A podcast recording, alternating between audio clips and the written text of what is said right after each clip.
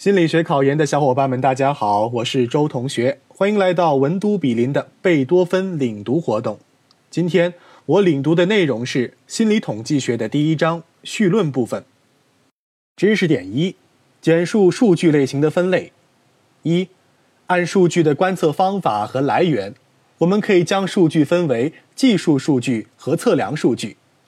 二、按数据反映的测量水平，我们可以将数据分为称名数据、顺序数据、等距数据以及比率数据。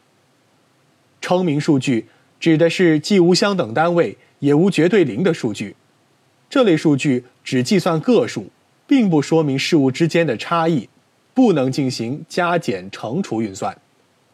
顺序数据指的是既无相等单位也无绝对零的数据。根据事物某种属性的多少或大小，按次序将各个事物加以排序，这类数据不能进行加减乘除运算，也叫等级数据。等距数据指的是具有相等单位但无绝对零的数据，这类数据可以进行加减运算，不能进行乘除运算。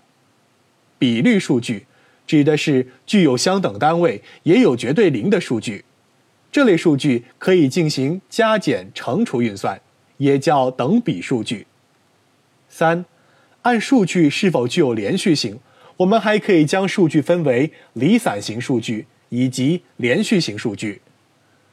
这节课我带领大家领读了心理统计学的第一章，包含了简述数据类型的分类这一个知识点，你都掌握了吗？欢迎在留言区进行反馈。